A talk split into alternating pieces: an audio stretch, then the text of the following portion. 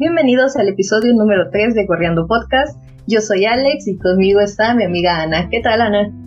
Yo aquí, ¿y tú? Ah, aquí ya ves, iniciando nuestro tercer capítulo, que ahora vamos a hablar sobre la historia de las Olimpiadas.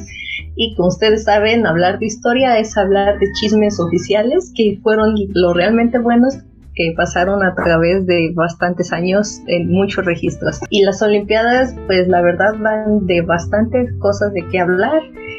Desde que fueron las Olimpiadas antiguas a las Olimpiadas que ahora conocemos como las modernas y que las festejamos como actualmente las conocemos. Y bueno, en la antigüedad hay un mito muy sonado y que probablemente algunos de la audiencia tendrán una duda. Los atletas, iban sí o no desnudos a las competencias y así practicaban todos los juegos. ¿Tú qué piensas, Ana? Yo qué pienso. Yo pienso que espero que al menos tuvieran un taparrabos porque si se caían o algo, imagínate el dolor que debieron sentir. Yo creo que eso era parte de la dificultad, ¿no crees? Puede que sí, pero imagínate, los únicos que competían eran hombres, mujeres no competían, así que una caidita, un golpecito mal dado y, oh, oh, oh, terminaban sin descendencia, yo creo. De hecho era bastante, bastante difícil porque, por ejemplo, para su prueba de atletismo eran alrededor de 192 metros los que tenían que correr y así que imagínate sin ninguna especie de protección en el cuerpo, no era como si tuvieran las pistas que tienen ahora nuestros corredores donde aún si te caes te raspas y te lesionas. Eh, o sea, tal cual era Campo y Culebra, su llano, su estadio más o menos que a lo mucho tendría este, tierra suave. Pero aún así están algunos registros de que es probable de que sí hubiera, hubieran competido estando desnudos. Y la verdad nadie sabe a ciencia cierta del por qué. Sí. Eh, aunque también los registros tampoco son muy fiables, ¿no? Porque la mayoría se encuentran más que nada pues en epopeyas, en literatura, Exacto. que haya un registro legal ahí es donde se cruza más entre la leyenda y la historia verdadera. Exacto. pues como son los registros que se tiene, de ahí se tienen que hacer inferencias y tratar de descubrir qué era verdad, qué era mentira. Pero entre las posibles cosas de que nos marcan de qué era verdad, era su culto al cuerpo que es muy extendido a través de los griegos, de que ellos admiraban a personas físicamente fuertes y por lo tanto los hombres, que en este caso son los que eran los representantes que asistían, tenían que responder a esos estándares. No sabemos si de verdad eso ocurría. La verdad es un poco bastante imposible responder ese tipo de estándares griegos y sobre todo con el tipo de dieta y vida que se tenía en aquellos años. No, sí era muy difícil y luego nada más porque tenían hombres griegos y libres, o sea, se dejaban fuera una cantidad inmensa de gente que tal vez hasta era más bella que ellos pero pues no, cumplían los estándares que requerían. Sí, exactamente. O sea, para participar, como dices, tienen que ser este, griegos libres y aparte tienen que ser personas jóvenes, porque si ya son mayores no, no serían agradables a la vista. Exacto. Dato curioso, pues los Juegos Olímpicos se hacían en Olimpia, ahí el nombre, y estos también, o sea, al parecer respetaban la, la regla de que cada cuatro años es cuando se volvían a rehacer otra edición. Ale, ¿te acuerdas qué disciplinas eran las únicas que había en ese entonces? Eh, sí.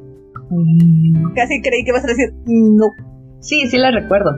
Ah, bueno. Tenían carreras ecuestres y carreras de carros. Aquí tenían obviamente sus carreras con sus caballos, pero lo curioso es que los ganadores no eran los jinetes, sino los propietarios de los caballos. Eh, aquí ya tenemos a una campeona olímpica femenina que era Sinisca, hija de un rey espartano. Fue campeona olímpica dos veces, desgraciadamente no participó nunca, pero era dueña de los caballos y gracias a eso se llevó el premio. También tenían carrera de velocidad, salto de longitud. Aquí la diferencia con el salto de longitud actual es que saltaban sobre un foso de tierra. Que... Y que no iban encarrerados, ahí donde estaban daban el saltito. Y ahí, de hecho ahí para ganar no medían la distancia, analizaban las huellas de los contrincantes al caer, lo cual supongo que era un, dato muy difícil de juzgar, no tengo la menor idea de si medían la profundidad o cuál huella era la que quedaba mejor impresa en el suelo, la verdad no tengo la menor idea. O si de alguna forma quizás les medían los pies con alguna varita o algo. ¿Quién sabe? Estaba el lanzamiento de disco, de jabalina, que todavía son este, deportes que se celebran en la actualidad, el de lucha, donde el objetivo era derribar al, al adversario y se era competían cubiertos de aceite. Aquí no podían ni morder, no podían este, provocar torceduras, no podían matar al oponente, pero ay, moría accidentalmente de la lucha. Eh, ups, se me un mal golpe. Exacto. Pues ya ni modo, perdió. Estaba el jubilato, que es una especie de box Ah, sí, el jubilato era. solamente con los puños. O sea, obviamente no es el box como lo conocemos actualmente, pero mira, se acerca. Y la prueba de pentatlón, que para Aristóteles era la prueba de la perfección para el hombre completo en su destreza y fuerza. ¿Por qué? Porque estas eran cinco pruebas en una, donde era el salto, lanzamiento de disco, lanzamiento de jabalina, velocidad y lucha. Y de hecho a los ganadores, o sea, si ganaban en las cinco pruebas, les otorgaban el honor de construirles una estatua en el templo de Zeus. E incluso en su propio pueblo natal. Ah, sí, sí, sí. Sí, de hecho, no sé si sabías que Alejandro Magno se supone que también llegó a participar en las Olimpiadas. Sí, sí me enteré y de hecho le iba bastante bien en sus, en sus competencias. Pues es Alejandro Magno, ¿qué podíamos esperar de Alejandro Magno? Sí, por Dios, conquistó el mundo siendo un adolescente, que iban a ser las Olimpiadas para él. Sí. Y audiencia, si ustedes se preguntan de pura casualidad o si se les pega la curiosidad de qué les daban a ellos como premio, pues no les daban oro, no les daban plata, no les daban una casa. Básicamente les daban un ramito de flores para decir ganaste. Bravo, bravo por ti. Honor y gloria les otorgaban. Sí, exactamente. a lo mucho le habían dado su coronita de laurel, pero no más. No, no, ellos sí competían solamente por las ganas de ir a, competir y ser parte de esas. La gloria, la gloria. Exacto, porque, bueno, al final de cuentas las Olimpiadas en esos años no era una competencia deportiva, era casi un rito religioso más, al cual le daban un peso enorme y en el cual se hacían ciertas competencias. De hecho, eran tan importantes que en esos tiempos ya estaban en, guerra, en lucha entre, las, entre los diferentes estados o polis de Grecia, pues se paraban porque eran los Juegos Olímpicos y los Juegos Olímpicos son sagrados y para festejarlos tienen que parar cualquier otro tipo de actividad. ¿Pero eran sagrados en qué sentido? ¿Sagrados para los cristianos? ¿Sagrados para los católicos? ¿Sagrados para los judíos? sagrados para Zeus, eran consagrados a Zeus. Y pues, como eran sagrados a Zeus, ¿qué pasó con ellos, Ale? ¿Por qué se detuvieron los Juegos Olímpicos? Bueno, era una hermosa tradición que empezó en el año 776 a.C. y duró mucho, mucho, mucho tiempo, pero todo cambió cuando el cristianismo atacó y se hizo oficial en Roma y prácticamente todo el imperio romano. Así que a partir del año 393 se suspendieron nuestras antiguas Olimpiadas y pues sí, se suspendieron porque eran una fiesta pagana. Como se instauró, se instauró el cristianismo, pues ahora toda idolatría a otro tipo de dioses, a cualquier otro tipo de religión, estaba prohibida y todo se fue también con las celebraciones hacia esa deidad. Y como las Olimpiadas eran reconocidas no como una fiesta del deporte, sino como un rito religioso más, pues bye bye Olimpiadas. Y así se nos fueron las Olimpiadas antiguas, amigos. no creo que nos hayamos perdido de mucho porque eran demasiado locales, eran demasiado exigentes en sus, en sus requisitos, voy a decir, porque recuerden, solo hombres, griegos, libres y bellos no se dieron cuenta, tenían que ser bellos físicamente, no podía ser cualquier vecina. No, tenía que ser este, ciertos estándares para poder ser un atleta reconocido. Y pues sí, como Ana nos comenta, eran cosas completamente locales, se, se quedaban concentrados solamente en la isla de Grecia y pues ya, era una fiesta menor que se vio suspendida después de casi 12 siglos de historia. Pero bueno. sí, y pues si hoy los estamos celebrando es porque alguien los revivió. No es como que de la nada dijeron, ya, ya hay Juegos Olímpicos otra vez. De hecho, aquí tenemos a un culpable, un varón que fue muy entusiasta del deporte. Que al parecer lo consideraba como parte esencial de la vida y la espiritualidad. No me sé bien su nombre, seguramente lo voy a pronunciar mal, pero este varón era Pierre de Coubertin. ¿De Coubertin? ¿De Coubertin? Era francés, no sé francés, lo siento mucho, pero era un Pierre. Entonces, ¿qué hizo Pierre de Coubertin? Él básicamente fue el instigador, el invocador, fue el que fundó al hoy conocido, tal vez no tan amado, tal vez no tan aceptado, pero bien conocido e implantado Comité Olímpico Internacional. Hoy para abreviar. Estoy pensando en un pez koi. Pero sí, yo también. Pero no todo el mundo ama los peces koi y el Comité Olímpico no le va tan bien en cuanto a aprobación. Aprobación social al menos. Exacto. bueno, entonces, Pierre Coubertin, ¿cuándo empezó esto? Esto empezó en 1890, cuando le instauró por primera vez junto a otros 12 países, que no voy a mencionar, no porque no sepa, sino por cuestiones de tiempo. Saben que tenemos récords en tardarnos muy poquito en las cosas. Así que este pequeño comité olímpico dijo, ah, sí nos interesa, vamos a tratar de hacerlo. ¿Y qué dijo Pierre? Ah, pues como fue mi idea, como ya empecé todo, pues ¿por qué no las hacemos en París, no? Pues, pues de una vez ya estoy aquí, ya todos estamos en París, pues hagámoslas aquí. ¿Qué dijo el COI? No, ¿cómo crees? Estos son Juegos Olímpicos, tienen que hacerse en Grecia, vamos a hacerlo en Atenas, van a ser los primeros. Y pues, de modo, Pierre se quedó con las ganas. Porque las primeras Olimpiadas fueron en donde, Ale? En Grecia. Y la verdad, pues sí queda bastante bien, ¿no crees? Si, si van a restaurar esa tradición, me parece que el lugar donde nacieron sea el lugar donde vuelvan a nacer. Que renazcan de sus cenizas tal cual. Exactamente, pero en esta ocasión no se hicieron en su natal Olimpia, vamos a decir, sino que se hicieron en la capital, en la capital Atenas. En 1896 es cuando se realizan las primeras Olimpiadas modernas, cuando renace el deporte.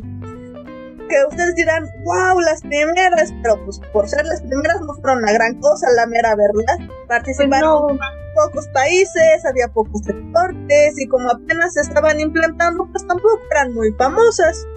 Fueron algo pues que iban haciendo y pues iba agarrando apenas pie. Tal cual fue este la inauguración para un nuevo periodo de las Olimpiadas, pero pues sí, de hecho relevante no hubo mucho. Como siempre, las mujeres tampoco eran partícipes, al menos ah, no en esta al menos no en esta primera edición de los Juegos Olímpicos. Sí, que de hecho ocuparon inversión privada para poderlas realizar porque pues no hallaban dinero de dónde. Prácticamente pidieron limosna, una monedita. Sí, claro, porque era esta exaltación hacia el deporte, ¿no? Que era para elevar el espíritu, fortalecer el cuerpo y cómo, cómo ibas a pedir este, a los propios atletas algún tipo de cooperación. Ah, y, pero no, eran cualquiera atletas, ¿eh? eran atletas aficionados, no eran Ah, sí. sí, claro. Prácticamente era para los que pudieran conseguir que... Hicieran ahí una pequeña actuación decente. Ajá prácticamente de, ah, mira, él corre los fines de semana, llévatelo. ¿Qué tal que es algo bueno? necesito un representante para mi país. Escuché que escupan corredores, tú corres, ¿no? no, pero es que yo soy abogado, yo soy contador, pero corres, ¿no? Pues sí, en mi tiempo libre, Algo así, imagínense. Bueno, esas fueron las primeras. Las segundas fueron ahora sí en París. Ahora sí le cumplieron su caprichito a Pierre. Dijeron, órale pues, las siguientes que sean en París. Ya, ya, ya. Tenga, niña, tenga. Ya no hagas berrinche, mira. Exacto. Y fueron en estas donde ya participaron mujeres, ¿no, Ale? Quizás no les dieron premios, pero pues ahí las exhibieron. Eh, sí, exactamente. O sea, les crearon deportes femeninos. Vamos a poner femeninos entre comillas, porque no es tal cual.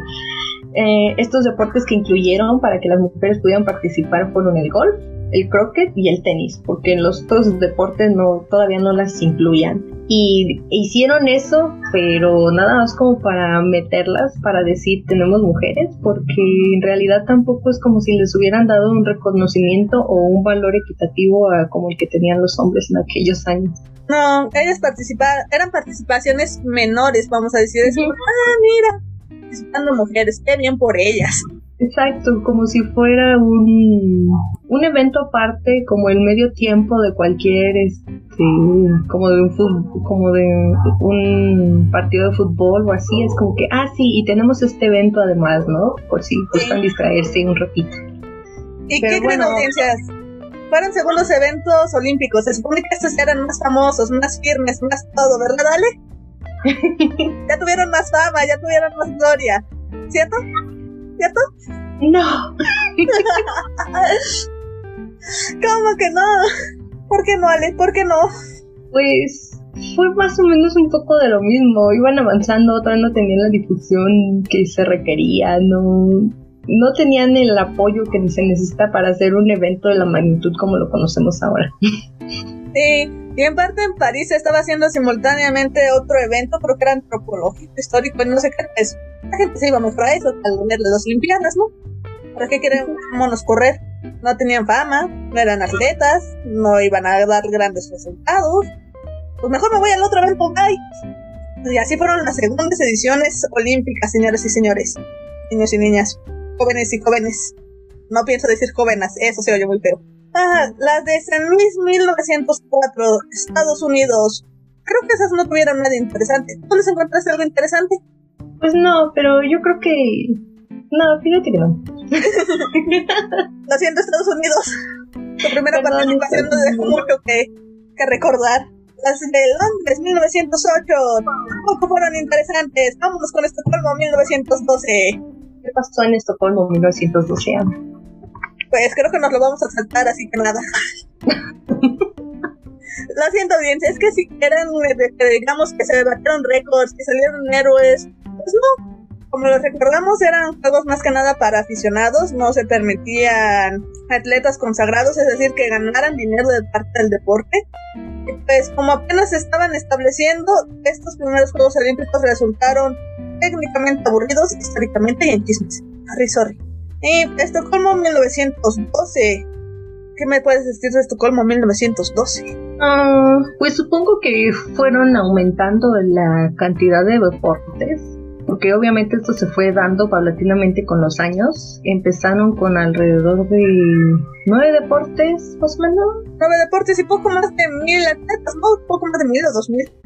Sí, empezaron más, bueno, las primeras ediciones de las Olimpiadas empezaron más o menos como con nueve deportes y obviamente para atraer más audiencia y tratar de, tener una mejor variedad de los de atletas que iban a participar, pues fueron, fueron aumentando las competiciones y pues en 1912 pues llegaron a 30 eventos de atletismo y pues gracias a eso supongo que poco a poco eh, se empieza a llamar la atención del resto de las miradas del mundo.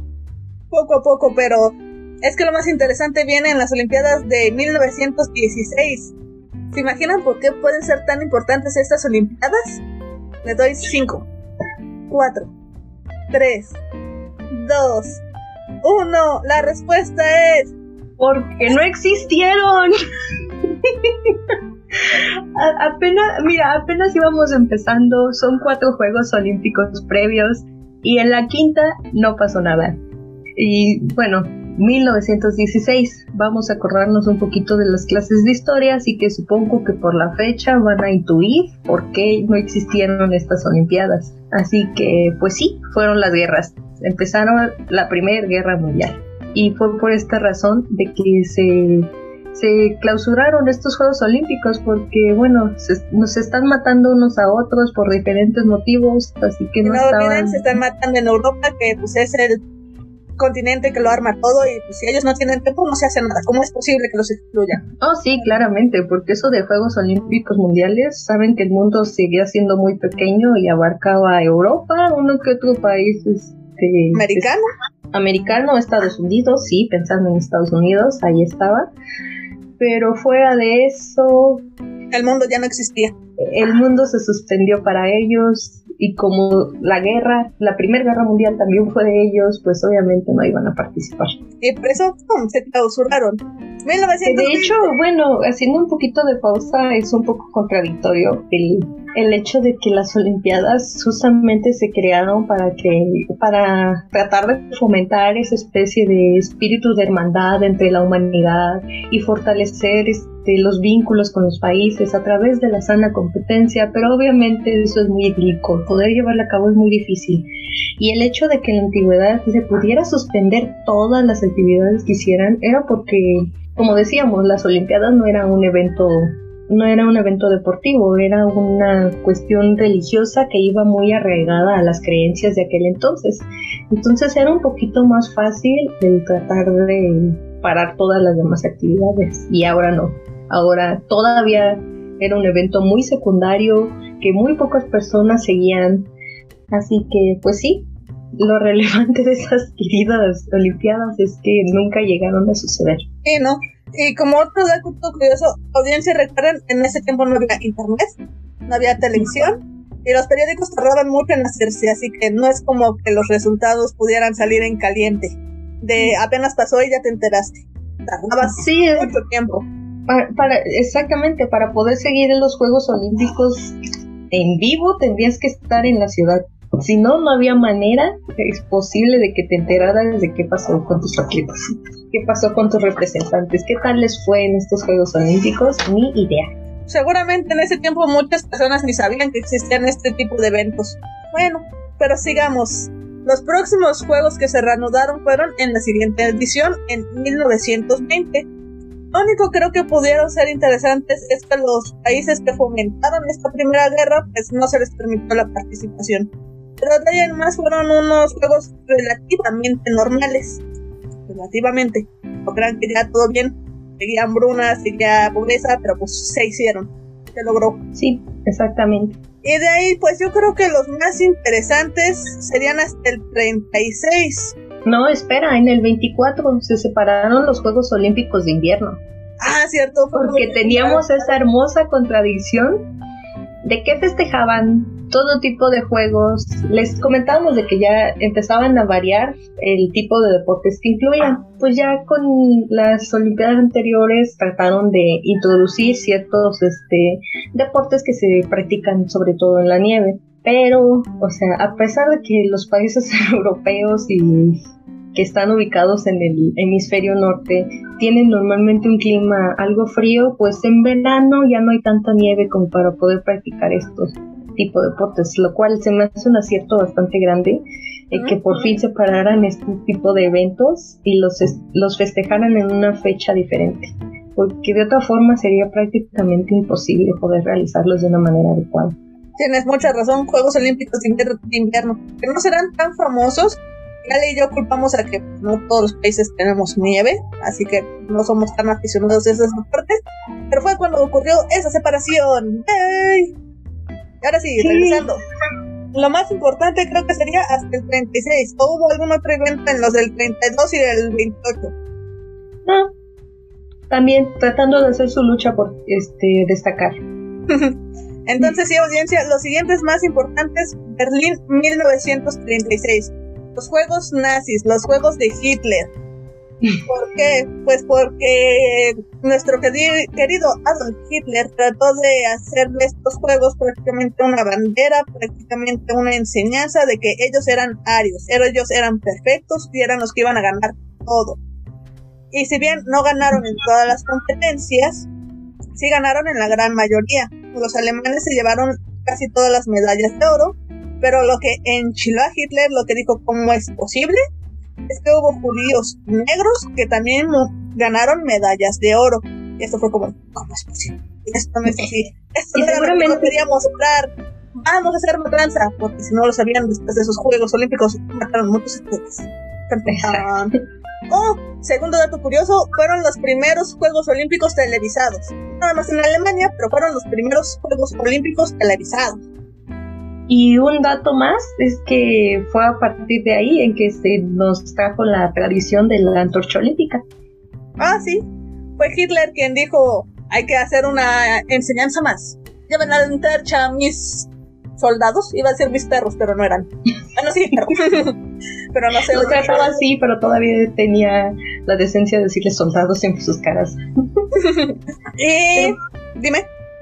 Sí, pues eso, que fue esa idea de que se encendiera la antorcha en Olimpia, Grecia, y que viajara a través de los países hasta llegar a la sede, a la ciudad donde se iban a realizar los Juegos Olímpicos. Y puede que ya no marchen desde Olimpia, pero pues igualmente la tradición de llevar la antorchita se mantiene hasta hoy. Sí, gusto.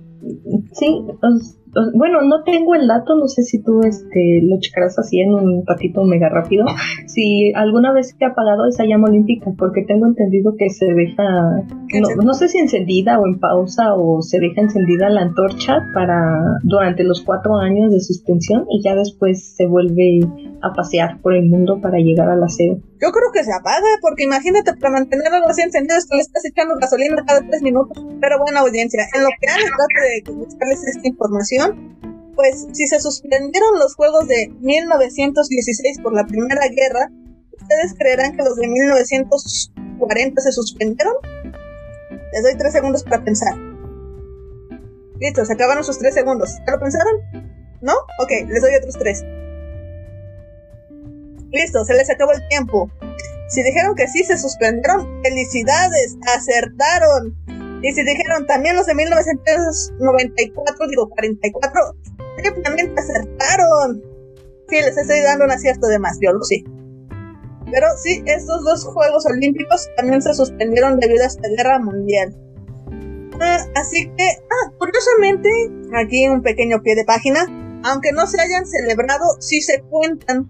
Es decir, estos Juegos Olímpicos 2020 creo que son los 31, la 31 primera edición que tenemos, aunque los celebrados sería el 28. Así que estas tres ediciones del 16, del 40 y del 44, aunque no hayan existido, sí se cuentan todavía. Supongo que nomás para no saltarse tanto. Y por si le haces las matemáticas te salen tan perfectas. y pues ya los juegos se recobran en 1948 en la edición de Londres. Igualmente los países que instigaron la Primera Guerra Mundial no son partícipes. Pero pues de ahí en más, además de la pobreza y de que había muy malas condiciones para los deportistas y que seguramente no había comida, pues no tuvieron la gran cosa. No hubo muchas cosas que decir. Eh, nos saltaríamos entonces a Helsinki en 1952, que fue también tiempo, free, tiempo de la Guerra Fría, perdón, estaba en Estados Unidos contra Rusia. Como a Estados Unidos no le gusta pelear, pues es de sorprender. Y pues lo único interesante aquí es que Unión Soviética dijo, yo quiero a mis participantes lejos de los demás participantes. Yo no querré juntarme con esos no socialistas. ¿Cómo ser posible? No, no, no, yo tener los míos aparte. Pero fue lo único interesante ahí. La siguiente, Melbourne. Melbourne. ¿Cómo se pronuncia, Ale? ¿Qué me dijiste? ¿Por qué quedamos que era Melbourne? Algo así. 1956. ¿Ese por qué fue interesante, Ale? Oh, espera, espera volviendo un poco con el dato que te debía sobre la antorcha olímpica. Sí, sí se apaga la antorcha olímpica. Después, cuando se, cuando finalizan los Juegos Olímpicos en los que se festejan en, el año actual, se apaga la antorcha olímpica y se enciende, pero solamente unos cuantos meses antes. Perfecto. Para, para empezar su recorrido hacia la sede. Dato confirmado, audiencia, que no les digan que aquí nada más les chismoseamos. Para que se vea que esa pausa no era porque nos fuimos a comer si buscamos información. Entonces regresamos. Melbourne, 1956. Fueron los primeros que se realizan en el hemisferio sur. Estos fueron los primeros más bien en que los Juegos Olímpicos se dividieron en dos sedes. Los primeros en, Melbourne y los segundos en Estocolmo. ¿Por qué se dividieron? Porque como Melbourne estaba en disputa con Sydney de quién va a ser la ciudad sede, pues decidieron a último minuto, así que los Juegos Ecuestres se tuvieron que mover a Estocolmo porque no podían cumplir la cuarentena de los caballos, no podían dejar los 40 días ahí para ver que no tuvieran infecciones. Se tuvieron que mudar. Pero sí, primera edición en que los Juegos Olímpicos se realizan en dos sedes diferentes. Con eso seguimos a... Pues Roma no tuvo nada interesante, Roma 1960, lo dejamos pasar, lo único interesante es que tuvieron el beneplácito del Papa. ¡Hey! El Papa nos afirmó, tenemos aprobación, ya no somos juegos herejes. y bueno, también como curiosidad, cuando empezaban las participaciones de, de las mujeres en las Olimpiadas, incluso el Papa de aquel entonces eran en 1904, me parece, no estoy muy segura del dato, ese sí te lo voy a deber, pero ya decía que no, que no deberían de dejar participar a las mujeres en ese tipo de exhibición y que apelaran a la decencia de las señoritas. Pero bueno, ya sabes, ¿qué podíamos esperar, no? Sí, eran tiempos antiguos y tiempos del patriarcado, dirían las feministas, pero pues sí era muy marcado esa diferencia entre hombres, mujeres y el lugar que debían de tener. Pero bueno, ya avanzamos, pero se supone. Exacto. Y con eso, bueno, llegamos a Tokio, 1964. Así es, no, este Tokio 2020 no es la primera vez que se realizan en Tokio, ya es la segunda. 1964 creo que podemos decir que pues en ese tiempo Tokio siguió haciendo lo mismo, siguió haciendo avance en tecnología, se conocieron como juegos electrónicos, pues por lo mismo, por toda la tecnología que le implementaron, todos los tiempos y demás. Y también fue cuando ya los juegos empezaron a hacerse más populares gracias a todos estos satélites que ya transmitían a nivel internacional y a color, es México. Exactamente, justamente en Tokio fueron las primeras Olimpiadas que se transmitieron a color. Y pues sí, como menciona Ana, fue gracias a este tipo de difusiones en que pues ya los Juegos Olímpicos tenían un peso muy grande en la historia, ya, ya no era nada más un, un eventucho de que sucedía en algunas partes del mundo, sino que cada vez se sentía más cercano en diferentes áreas del planeta. Exacto. Y hablando de cercana audiencia, siguiente edición, 1968, Toca Ciudad de México, donde nos pusieron pues, muchos impuestos para poder pagar los juegos y hubo la matanza de los estudiantes, aunque el, el mundo tampoco es que estuviera en muy buen lugar, pero nos tocaron Juegos Olímpicos. Exacto, a pesar de cómo estaba el mundo y a pesar de cómo es México, y supongo que eso también es de un poquito de aplaudir porque país tercermundista y con sede de los Juegos Olímpicos me parece que no había pasado anteriormente. No, creo que no.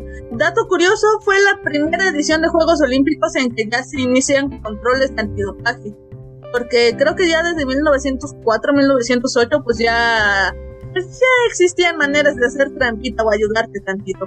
Así que en México fueron la primera edición antidopaje por si nuestros atletas lo querían hacer, pues se les chingó. Ya no se pudo. No sé si habrán sido los primeros en tener, digamos que una postura política social, pero fue donde se hizo muy marcado este de los Juegos Olímpicos no deberían de usarse para esto, porque fue donde dos atletas negros hicieron, una señal de Black Power, como de poder negro, de los negros también importantes, ah, sí. y por eso fueron suspendidos. Sí, porque si no eran suspendidos esos dos atletas, se marchaba toda la todo el comité estadounidense. O sea, así que era renunciar a dos o renunciar a todos los atletas. Que mira, después les hicieron la, la disculpa póstuma, pero ya para qué, ¿no? Sí. Es como dirían por ahí, ya para qué visitas la tumba si no lo visitaste de vivo, ya para qué lo perdonas muertos, ya no, ya no tuvo lo mismo. Y mira, ahora que mencionas esto, creo que viene un poco mal ligado, porque también en estos Juegos Olímpicos todavía no se reconoce como tal, pero ya empieza la mascota olímpica. Y justamente la mascota que escogió México fue el diseño de una paloma. La verdad no es un diseño muy bonito, que digamos, no estéticamente hablando, solamente es como la silueta de una paloma hecha en blanco, remarcada con un, un contorno negro. Y ya, que ya su cuánta personalidad. Supongo que por eso también no se le reconoce como una mascota como tal, pero pues en parte fue por todos los conflictos que ocurrían en 1968 y toda esta pequeña carga política que se le empezaba a querer instaurar a los Juegos Olímpicos, también se pudo haber visto reflejada en este tipo de imagen. Puede ser, puede ser. Pero bueno, eso fue lo más interesante del 68 de ahí nos saltamos a Múnich, 1972. Es ahí donde ahora sí tiene una nota negra estos Juegos Olímpicos. ¿Por qué tienen una nota negra? Porque aquí hubo el primer atentado o ataque terrorista en Juegos Olímpicos. A un grupo de islámicos raptó a un grupo de palestinos y aunque se trató de hacer un pequeño rescate, resultó fallido y murieron tanto los terroristas como los deportistas secuestrados e incluso un policía alemán. Y pues, en honor a ellos fue que se suspendieron los Juegos Olímpicos. Esperen, ¿se suspendieron? No. ¿Les dieron ese pequeño descanso? No, les dieron este un supongo que días de luto, pero no, no fue una, no fue una suspensión como tal. Exacto. El presidente de la tweet de ese entonces digo, dijo, los juegos deben continuar. Aquí no pasó nada y si pasó algo, pues ni modo, ya pasó, vámonos a lo que nos vamos. Aquí nada más va a cambiar. Y, y bueno, se tuvo esa mentalidad de por nuestros hermanos caídos, hay que continuar con esto. Y ahora sí que si estuvo bien o mal, pues yo creo que ya dependió de los atletas. Si alguien dijo, pues no, yo ya no quiero participar, pues simplemente no participaba, pero no creo que haya sido una decisión muy, muy tomada por la mayoría. Pues no, al final de cuentas, pues siguieron los, siguieron la orden que se dio, de que esto continuaba y pues a seguir. Y a seguir. De ahí de los Juegos de Montreal del 76, lo único es que muchos países africanos no quisieron participar debido a que Nueva Zelanda tenía políticas un tanto racistas y aún así jugaba con países africanos, lo que no les gustó. Pero pues yo creo que eso ya es más entre países y no tuvo grandes repercusiones, así que no fueron muy interesantes. Mm, pues no, como siempre fue este esta necesidad de que hubiera una verdadera inclusión para todo tipo de personas y que obviamente se vea reflejada nada más para decir, ah, mira, nosotros sí lo hacemos, pero en su conducta diaria no lo hacen. Así que estos atletas querían ser querían que hubiera congruencia entre ese tipo de actitudes. Lastimosamente no lo lograron en ese entonces. Y creo que tampoco se logra muy bien del todo hoy, pero pues bueno. Allá en esos tiempos diremos que estaba más remarcado u obviado. Exacto. Nos saltamos entonces a Moscú 1980 es cuando ya la mascota empieza a tener un poquito más de, visión, ya la mascota ya es algo más personal de cada edición, de cada país. Y su mascota fue el Osomisha, de hecho, en Moscú 1980. Segundo dato interesante es que pues sucedió en tiempos de Guerra Fría y Estados Unidos dijo, no, yo no quiero, porque chingados se van a hacer en Moscú? Eso no es posible. Oye, ustedes, tampoco van a ir, ¿eh? Porque yo digo que no. Así que Como una justa que representa los mejores valores occidentales va a ir a parar a una tierra socialista, por favor. Y sí, no sé, gringos siendo gringos, hicieron un boicot contra este contra estas Olimpiadas en este año. Y lo peor es que funcionó.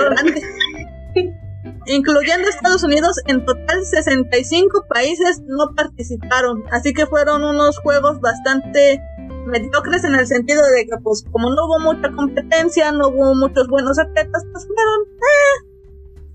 Sí, este para, para estos años ya la, ya la participación, ya la expectativa que había sobre unos Juegos Olímpicos ya era grande y también las inversiones que hacían las ciudades para poder llevar a cabo los Juegos Olímpicos cada vez empezaban estas cifras estratosféricas a las cuales ya estamos acostumbrados en la actualidad.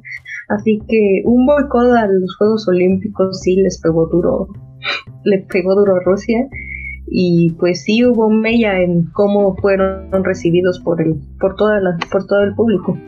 Sí, e incluso aquí hubo entre el deportista y el gobierno, porque hubo deportistas que dijeron, yo sí quiero participar, yo quiero ir a demostrar que soy el mejor, pero el país no me dejó. Exacto. Sí, ahí tal cual, este, los deportistas ya prácticamente profesionales dedicados a ello, están esperando con ansias la, los Juegos Olímpicos porque ya son, ya son el evento masivo que conocemos ahora. Todo el reconocimiento y toda la visibilidad que les dan no la consiguen en cualquier lado y el que su propio país les dijera, pues sabes qué, hijo, no vas. pues sí, sí es algo pegador. Sí. y Rusia trató de regresársela en la siguiente edición que tocó justamente en Estados Unidos en 1984, pero pues no le resultó. A comparación de los 65 países en total de la, de la edición pasada, en esta edición, 1984, solo 14 países, 15 uniendo a Unión Soviética, que no participaron. no fue, digamos, ahora sí que una disminución muy grande. Aquí Estados Unidos ganó. Y al menos siempre dicen que no quieren que los Juegos Olímpicos tengan esta carga política, pero ¿cómo no van a tener una carga política cuando suceden este tipo de cosas, no? Que se ve visiblemente, al menos en aquellos años, hacia dónde se cargaban los intereses del mundo y a quién estaban apoyando y a quiénes no, ¿no? Pero bueno, al menos la buena noticia en ese año fue que los deportistas árabes dejaron de ser tan invisibles como eran anteriormente. Y en 1984 una mujer árabe africana fue la primera a ganar un oro olímpico. Pues abrió la puerta, fue un oro olímpico en la en atletismo de en 400 metros de vallas. Y era algo que estaba sin precedentes porque si bien ya había la participación femenina más o menos regular, uh, algunos otros grupos minoritarios, ajá, y algunos grupos minoritarios pues eran prácticamente invisibles y el que una mujer este, de África y musulmana pudiera llegar a competir en Estados Unidos y ahí ganarse su oro, pues fue realmente una acción muy importante. Exacto. Pero bueno, cosas que pasan cosas buenas y cosas malas en una sola edición. Yo creo que es algo bastante normal, son juegos muy grandes, así que siempre hay de todo. De ahí entonces nos brincamos a Seúl 1988. Aquí lo único interesante es que Corea del Norte dijo, ay, pues si van a hacer en Seúl tienen que ser en las dos Coreas, que sea Corea del Norte y Corea del Sur. Ahí Koi dijo, bueno, pero si va a ser es que no va a haber frontera, es que se va a pasar libremente del uno al otro. Y Corea del Norte dijo, no, así no, quiero que se hagan los dos, pero que cada quien viaja lo suyo, así no quiero. Pues, le negaron a Corea del Norte que también fue sede. Pero pues, fue lo único interesante ahí, el pequeño berrinche de Corea del Norte. Nos Ay, también que este, participaron ya más países. Se llegó a una cuota de 159 países. Ah, sí en el que pues Corea del Norte dijo, si no me la dan, ya no quiero, así que él no participó. Ajá, ni modo. sí, pero pues bueno, seguimos Barcelona 1992, nada muy interesante, nada más porque es... No, nada muy interesante. No. Después Atlanta 1996, como que a Estados Unidos ya les gustó ser sede olímpica. seguían presumiendo de todo el poder que se daba en las Olimpiadas, porque, pues sí, básicamente también fue un poco de eso, de que los países sedes querían demostrar que mis Olimpiadas van a ser mejores que las anteriores. Entonces, sí se supone que es un que es promover el espíritu de hermandad entre las, todas las naciones del mundo, pero creo que más bien era una especie de lucha política de poder disfrazada de deporte. Sí, pero bueno, Estados Unidos siendo Estados Unidos, creo que nada nos sorprende. Y, pues lo único interesante es que hubo un pequeño ataque hacia el Parque Olímpico en el que resultaron dos personas fallecidas y otros más de 100 heridas. Lo curioso es que ni siquiera tuvo nada que ver con los Olímpicos, tenía razones muy aparte. Pero pues le hizo durante este evento pues para llamar la atención. Ya saben, con ese motociclista que tiene su fuerte a todo volumen, como de, no, tu mamá no te abrazaba ni te hacía caso, ¿verdad, mijo? Así, cosito así. Y pues lo único curioso de este Atlanta 1996, segundo dato, es que es con el que se cumplen los 100 años de eh, reinaugurarse los Juegos Olímpicos. De hecho, por ahí Atenas le tuvo un pequeño pleito de cómo es posible que no se hicieran en Atenas. Y ya era el 100 aniversario.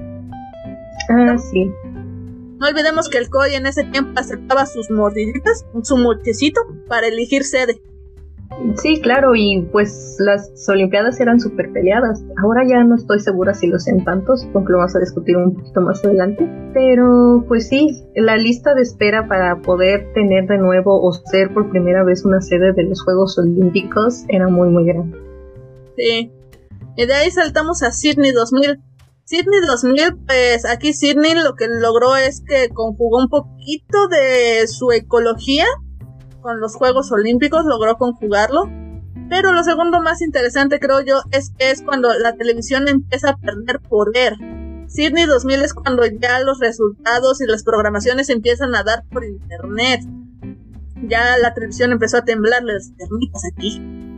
Sí, desde aquí ya empezaba ese pleito interno que tienen las transmisiones por televisión y el internet, donde se veía mucho más en aquellos años como el internet de paga solamente piratería y no está pagando lo que debería de pagar y chalalas, ¿no? Pero empieza un poquito la disputa. Ah, y también en estos Juegos Olímpicos es donde se, donde hacen por primera vez aparición lo que es el taekwondo, el triatlón y los saltos sincronizados en los clavados, en los cuales a México no le va tan mal. ¿eh?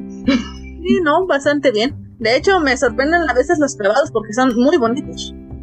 Sí, o sea, los clavadistas mexicanos, la verdad, sí, mis respetos a todo lo que tienen que hacer bajo el poco apoyo que les dan en México a los, al deporte. Pero sí, fue aquí donde ya por fin hicieron su debut olímpico. Perfecto. Nos saltamos a Atenas 2004. Después de 108 años, Atenas vuelve a ser sede olímpica. Ah, creo que es eh, donde empezamos, empezamos a ver estas cifras impresionantes hasta arriba que tú dices cómo se recupera un país de, esos gastos, que no siempre lo logra. Y es por, primera vez donde participan más de 200 naciones. Ah, y lo único interesante creo que fue es que se hicieron en Atenas, pues también, aparte de su medallita, su coronita de laurel. Porque ahí tenemos que distinguir que somos griegos. Supongo que querían retomar esa tradición de darle a sus atletas el reconocimiento de la corona de, laurel, pero eh, o sea, se ve bonito, pero gracias Atenas, gracias. De ahí nos saltamos a Beijing 2008. creo que lo más interesante que se puede comentar de este es que algunos países trataron de pedir un boicot también, de pedir que países no participaran por temas de derechos humanos. Ya, ya ven que China no, no conoce de esos pleitos, no sabe de, de temas de, ay, si yo no invado, si yo no exploto, si yo no quito tierras. Pero pues al final no se logró nada y siguieron normal los juegos. Nada más que decir. Mm, ah, espera, fue en esta en esta edición de las Olimpiadas donde Michael Phelps recordarán este un nadador. Un nadador muy famoso logra la cifra récord de 8 medallas de oro. Sí, también 8 medallas de oro. Ya empieza a ser conocido el jamaiquino corredor Usain Bolt. Uy, Usain Bolt. también fue en estos. Eh, ah, eh, justamente es aquí en, pues, en Beijing 2008 que China ya empieza a ser gran potencia para medallas. Es cuando empieza a pelearse con Estados Unidos para ver quién tiene más. Oh, sí, ya empiezan este tira y afloje que, que mira, antes era Estados Unidos, Rusia, ahora Estados Unidos, Rusia, China. Exacto. Y vaya pues que sí se notaba en el medallero, ¿no? Como que era muy interesante seguir las transmisiones y ver de, ay, mira ya cómo van, ¿no? Pero ahorita faltan tal y tal competencia y a lo mejor aquí. Era, era muy interesante seguir este tipo de transmisiones. De ahí nos saltamos a Londres 2012. Igualmente participan más de 200 países, unos 204. Eh, ah, y son los primeros Juegos Olímpicos en que ya todos los países llevan sus atletas masculinos y femeninos. Ya, es la primera edición. No, eh. no pues sabría decir si es una representación equitativa por fin de tantos años, pero al menos ya. No ese reconocimiento, ¿no? Pero equitativo, yo creo que nunca va a ser equitativo, porque depende mucho de que los atletas si sean o no sean aceptados. Creo que, por ejemplo, y el tipo de disciplinas. ajá, no me acuerdo si fue en 2016 o 2020 que Arabia Saudita, que hasta 2012 fue la primera vez que llevó mujer, fue en Río o en Tokio que no llevó representante mujer. Pero esto fue porque pues, ninguna de esas mujeres logró pues, alcanzar un lugar en los Olímpicos. Pues sí. Así que pues hay ni cómo decirle algo. Este pues sí, como son países donde generalmente no hay apoyo al deporte femenino y que ellos lleven representantes, pues sería muy difícil que sus atletas logren el nivel donde en otros en otros este países sí las apoyan. Así que pues sí, son cosas muy variadas. Sí. Ah, pero bueno, ya ahí nos saltamos a Río 2016. Yo creo que ya la mayoría de nuestra audiencia los tiene en la memoria que fue muy sonado más que nada porque iban a ser Olimpiadas y el Mundial de Fútbol Soccer justamente en, Río. Con su, separación de dos años, prácticamente todo el mundo estaba viendo Brasil en esta en esa década, porque primero fue su Mundial en el 2014. Sí, en el 2014 primero fue el Mundial y después las Olimpiadas, así que ya te imaginarás cómo habría estado Brasil tratando de sacar el evento. Y era todo un caos audiencia, incluso había, ¿cómo se dice? Temores de que no se lograran todos los nuevos estadios y todas las nuevas mm, exposiciones, pero pues al final sí se logró. Hubo hay problemas con que si sacaron o no sacaron a gente de sus viviendas para construirlo, pero creo que eso se da en todas partes.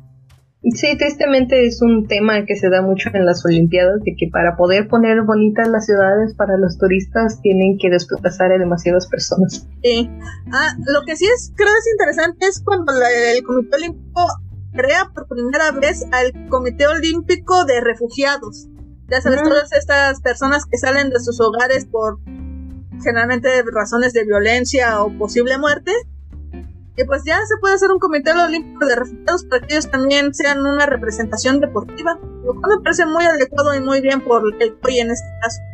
Sí, es ahí donde instaura esto de la bandera neutral que no que van los atletas pero no no bajo una no bajo la protección de su país porque obviamente están desplazados o, o son este pues llevan la bandera no me acuerdo si del cuello llevan una bandera especial pero porque los anillos olímpicos se habían creado desde antes. Esa bandera se había creado desde antes. Lo siguiente interesante es porque si hay personas que se preguntaron por qué en Tokio 2020 Rusia no participó sino el Comité Olímpico Ruso pues todo empezó aquí en Río Janeiro 2016. ¿Te acuerdas cómo estuvo esa historia, Ale? Creo que fue debido al dopaje, ¿no? ¿Es así? Exactamente, debido al dopaje. Se dice que el gobierno ruso ah, inició, pues sí, una campaña de dopaje con todos, si no es que la gran mayoría de sus atletas. Y como los descubrieron, dijeron, ¿saben qué Rusia? Ustedes no van a participar pero ya sabemos que Rusia es una gran eminencia en los Olímpicos, es uno de los más esperados en muchos eventos.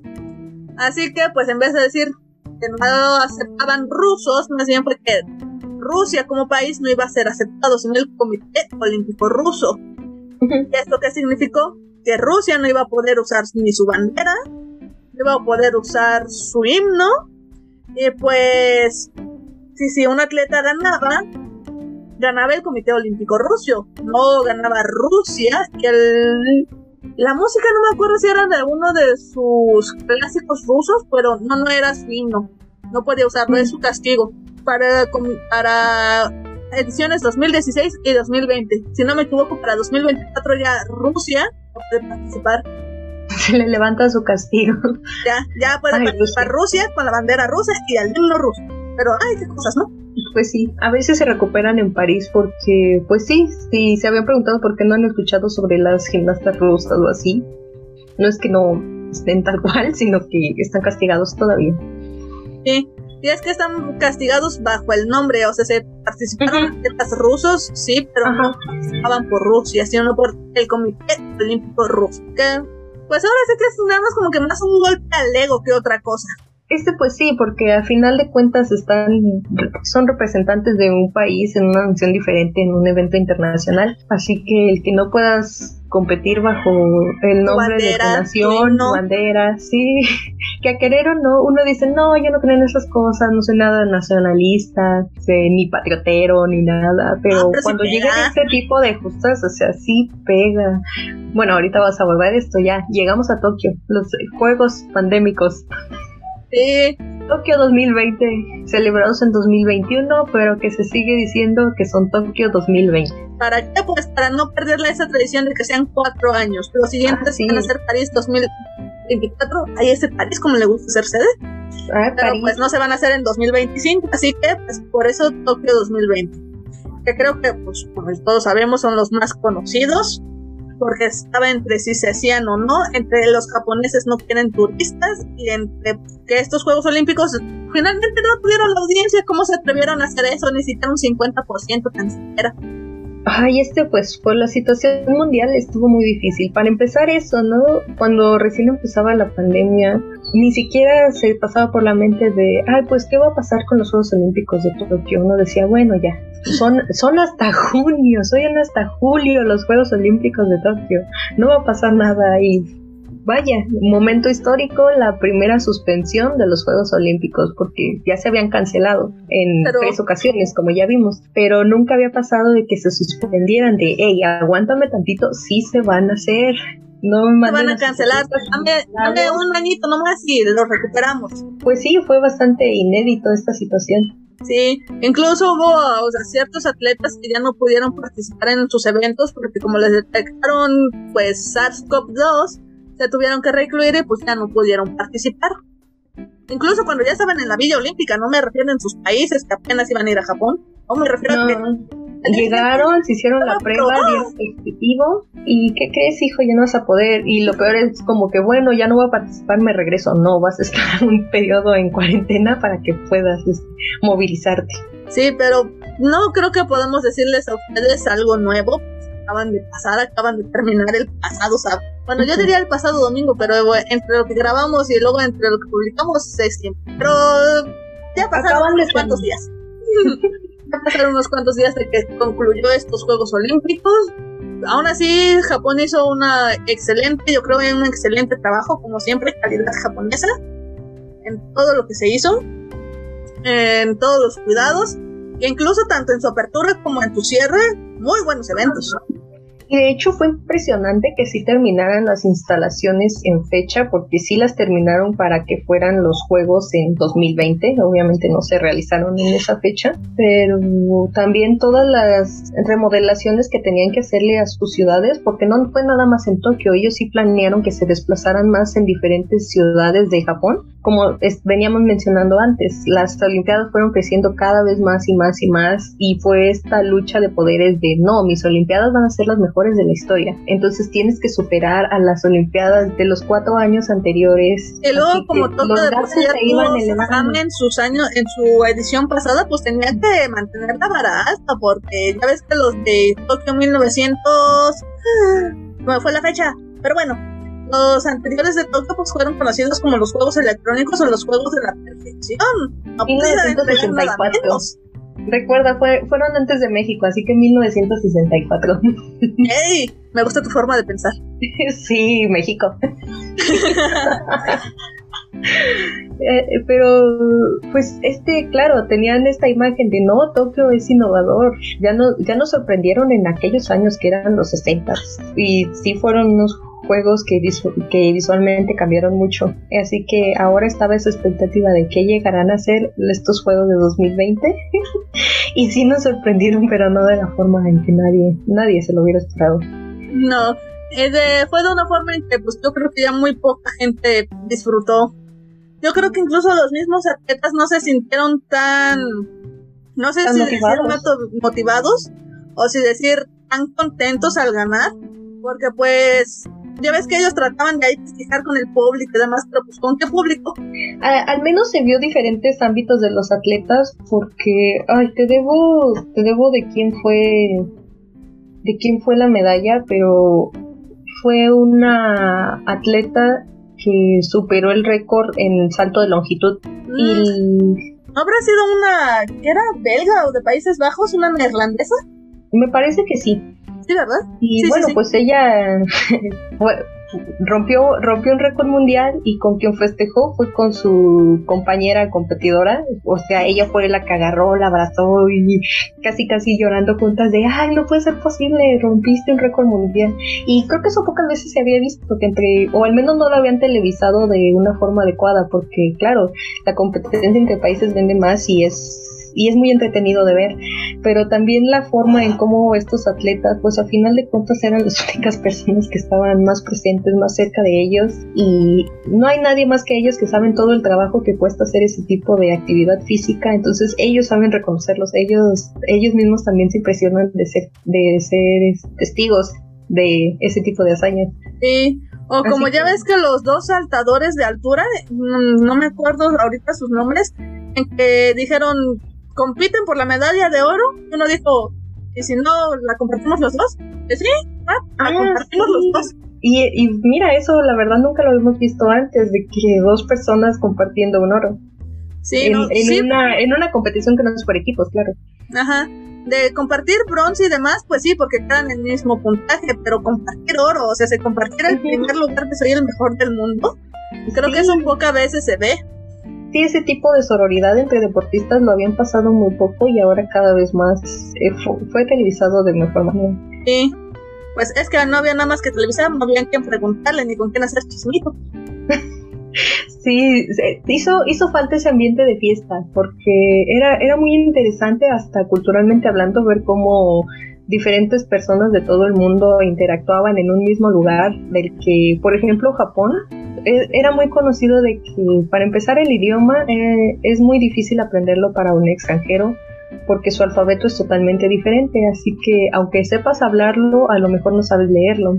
Y llegar a una ciudad que está totalmente señalizada en su idioma, porque tiene que ser así, ellos son los que viven ahí, por favor, y, y no entender absolutamente nada, ni siquiera en los letreros, era un tipo de ejercicio muy interesante y en lo cual también Japón se destacó porque todo, o sea, no me imagino el gasto que hicieron, porque incluso las, las señalizaciones en sus principales ciudades hicieron una traducción en inglés. Y pues, incluso... no es nada más de llegar a las señales y decir, ay, les pego una calcomanía, es totalmente volver a hacer todo. Sí, o incluso señales que para pues, un japonés es muy obvio, también las tuvieron que, entre comillas, traducir, ¿no? Ajá. Ya ves que señales que da un templo para ellos es, voy a decir algo muy bobo, para el resto del mundo, parece la esvástica. Ah, sí. Uno la reconoce como la esvástica, pero no es la esvástica.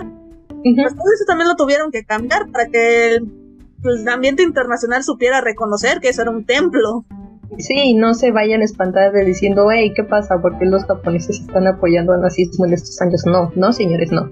Para ellos ese, ese símbolo que nosotros identificamos con el Partido Nacional Socialista. Que por cierto está al revés, por si no lo habían notado.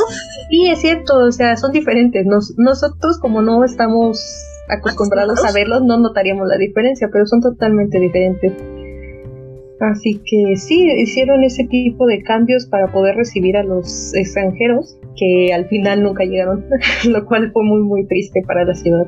Sí, tal vez por esto mismo, y acá haciendo un adelanto en París 2024, es que están haciendo planes para ellos no remodelar nada, ellos no hacer estadios, sino hacer todo en la ciudad que ya está, ¿no?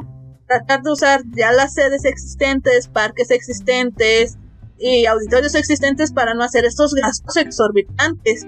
Porque aunque la COI se encargue de elegir la siguiente serie y todo, él no aporta ni un solo peso, dólar, euro, para apoyar en los Juegos Olímpicos, él nada más recibe.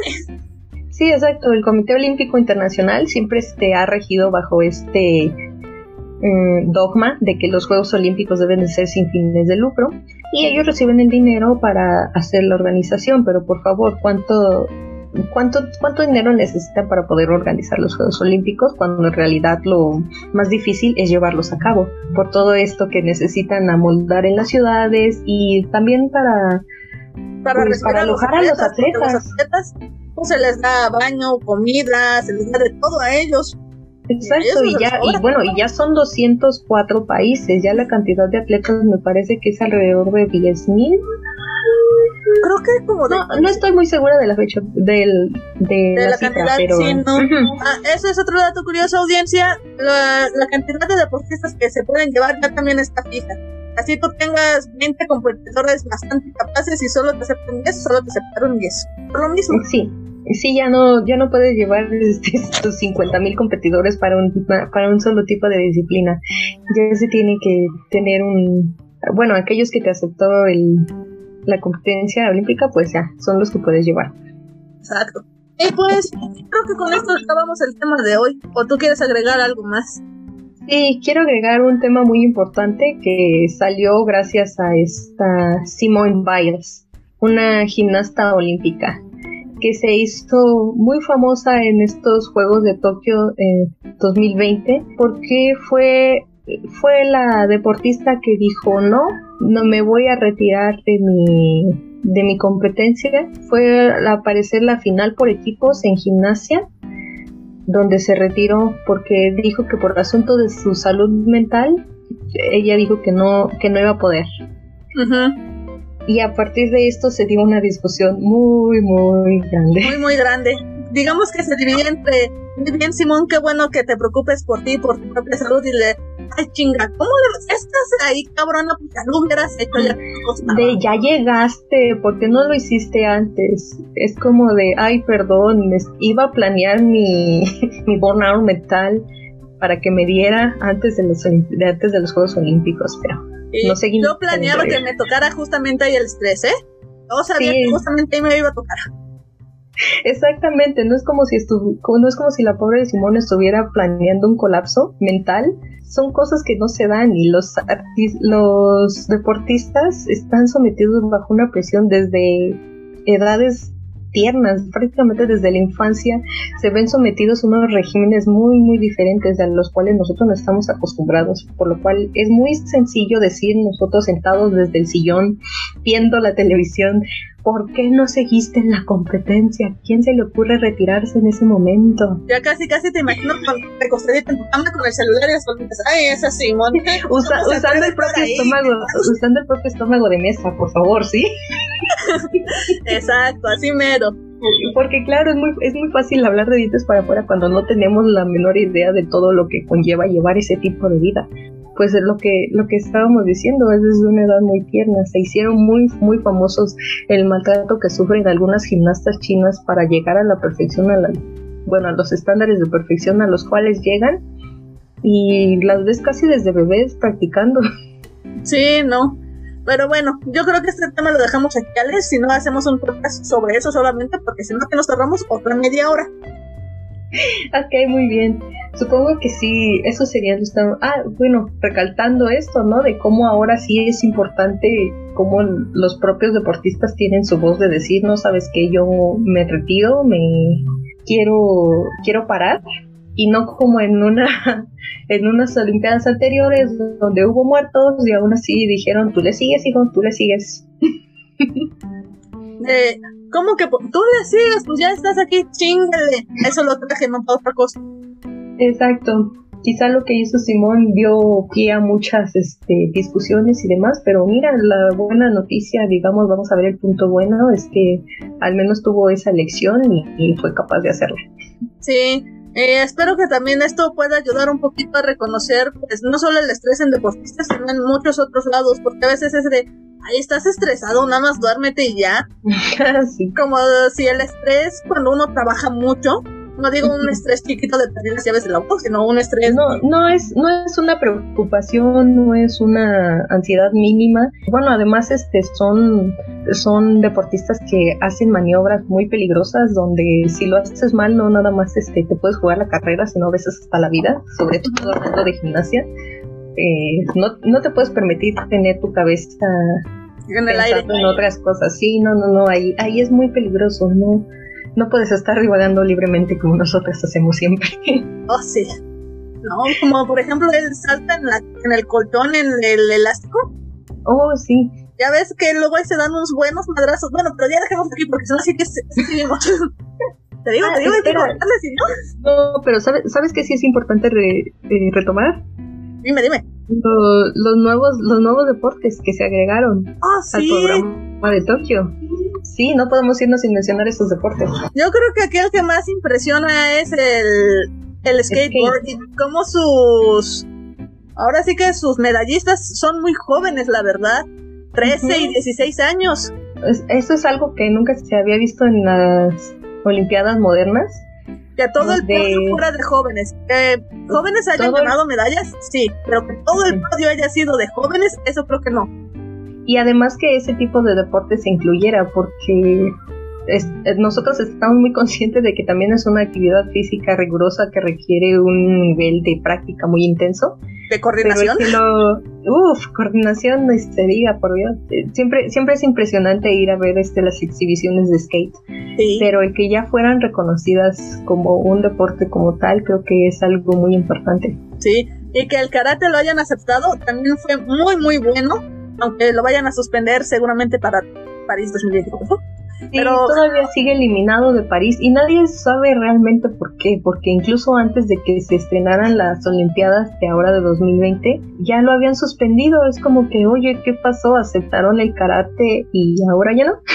Sí, ya ves que yo te comentaba antes que hay un número limitado de deportes por edición, no me acuerdo si es 26 o 28, pero en cada edición solo se pueden hacer 26 o de 28 competencias en esos deportes. Así que si por ejemplo se aceptan, están aceptados 30 o 34 deportes, pues se tienen que eliminar un par. No sé si dependerá de la, del país sede de otra cosa, de la popularidad que tiene el deporte en el país sede.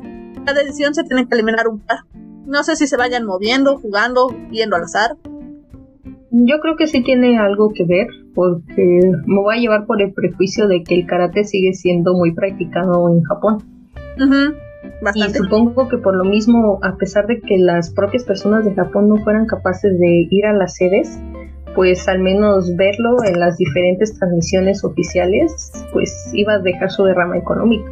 Supongo que sí, lo tenían que hacer sí o sí, estando los Juegos Olímpicos en Japón, tenían que incluir el karate. Y ya en París, pues la verdad no tengo la menor idea de qué tan practicado sea en otros lugares del mundo, pero al parecer para París no es tan relevante. No, pero el que sí se va a presentar va a ser el breakdance, si no mal, si no mal recuerdo. Eso va a ser interesante porque no te imaginas el breakdance como deporte olímpico y aparte supongo que lo van a juzgar por puntos, una especie de gimnasia. Quizá, eh, quizá aparecerá en esa especie de disciplina porque también, también va a ser una cosa muy interesante. Y supongo que también es esto parte del experimento para ver qué tipo de qué tipo de deportes o qué tipo de actividades jalan más audiencia, porque de cada vez se está dispersando más y estas Olimpiadas, a pesar de que acaban de ocurrir y que es fácil seguirle la huella porque hubo una transmisión en prácticamente todos los medios posibles y aún así siento que no fueron tan sonadas por todo lo que está sucediendo en el mundo. Y es curioso porque uno diría, si uno ya está encerrado en su casa, pues va a ver más los Juegos Olímpicos. Pero pues que no hubiera audiencia, que no hubiera esa interacción entre que fueron a ver los Olímpicos y que se sorprendieron y que aquí el mexicano apoyando a, no sé, a las tenistas o a los de tiro con arco, eh, los mismos deportistas no pudieran festejar con el público, como que le quitó mucho, creo yo. Sí, es que las Olimpiadas no nada más es lo que no es el deporte en sí que se celebra en el estadio, en la competición que se lleva a cabo, sino también es todo el ambiente alrededor, todo el festejo, recordar en juegos anteriores cómo se veían las transmisiones de todas las personas en las calles interactuando con diferentes personas de diferentes países. Eso también era un gran ambiente para los Juegos Olímpicos y ya no tener eso en esta así como que bajó bastante el ánimo. Sí, pero bueno, ya esperamos ver bien las próximas Olimpiadas en París. Esperamos ya que haya más ánimos. Y pues a ver qué tal salen Los Ángeles, porque otra vez Estados Unidos 2028. ¡Oh, qué sorpresa! Estados Unidos. ¡Eh, yo! Eh, fíjate que los comentaristas decían que tal vez ahí sí se retoma karate porque Estados Unidos es un país bastante karateka. Pero bueno, Gracias, eso ya Karate Sí. Pero bueno, eso ya es todo. Ahora sí. Bueno, entonces con esto termina nuestro tercer capítulo hablando sobre las Olimpiadas. Espero que haya sido de su interés y recuerden seguirnos en nuestras redes. Estamos en Instagram como Gorreando Mex y estamos en Twitter como Gorreando MX. Se me cuidan gente. Hay buen libre, por favor. Adiós.